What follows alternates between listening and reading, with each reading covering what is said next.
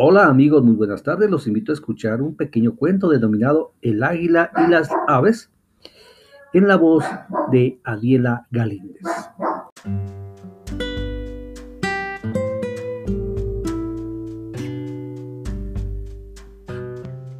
Muy buenos días mis queridos estudiantes del grado primero. En el día de hoy vamos a tener una lección muy bonita que nos va a ayudar a ser cada día mejores personas. Eh, vamos a trabajar la fábula del águila y las aves. Eh, son las 9 de la mañana y estoy desde mi casa eh, trabajando para ustedes. El águila y las aves. En cierta ocasión el águila, que era la reina de las aves, ofreció un gran banquete a todos los animales de pluma.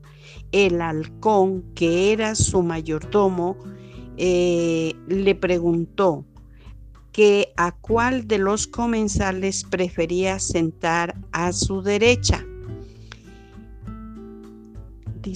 A la paloma, contestó decidida el águila entonces el papagayo y el pavo real, disgustados con aquella preferencia, preguntaron, ¿y eso por qué? Nosotros somos más bellos y más importantes.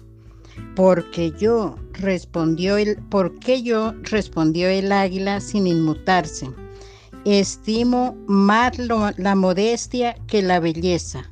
Vosotros sois hermosos y elegantes, pero no sois tan modestos como la cándida palomita.